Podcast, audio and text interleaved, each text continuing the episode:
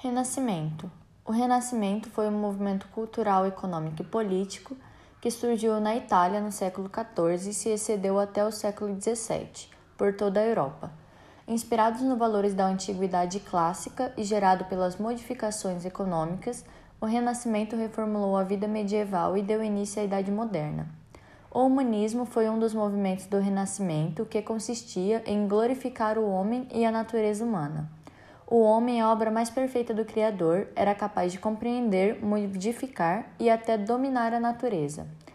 La Boétie foi um dos filósofos humanistas no período do Renascimento. La Boétie Biografia Etienne de La Boétie nasceu no dia 1 de novembro de 1530, na cidade de Escarlate de Laconeda, França. Foi um humanista, escritor, poeta, filósofo francês contemporâneo amigo de Michel Montaigne, que em seu ensaio sobre a amizade faz uma homenagem à La Bonité.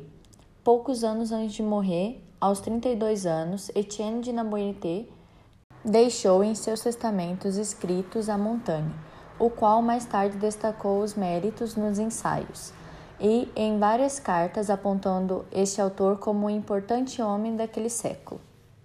Traduções de obras clássicas greco-romanas eram comuns entre a Studia Humanitatis.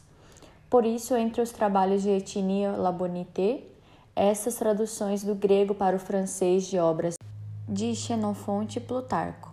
Etienne escreveu também algumas obras originais. A sua obra mais famosa é seu Discurso da Servidão Voluntária, escrito em 1548, quando Labonité tinha 18 anos depois da derrota do povo francês contra o exército e os fiscais do rei, que estabeleceram um novo imposto sobre o sal.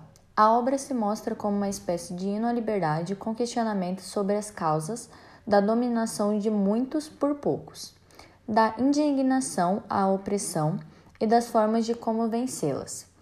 Já no título aparece a contradição do termo servidão voluntária, Pois, como se pode servir de forma voluntária, isso é, sacrificando a própria liberdade de espontânea vontade, La Bonité afirmava que compreendia a existência da servidão involuntária, quando os indivíduos são subjugados por meio da violência, da escravidão e da guerra.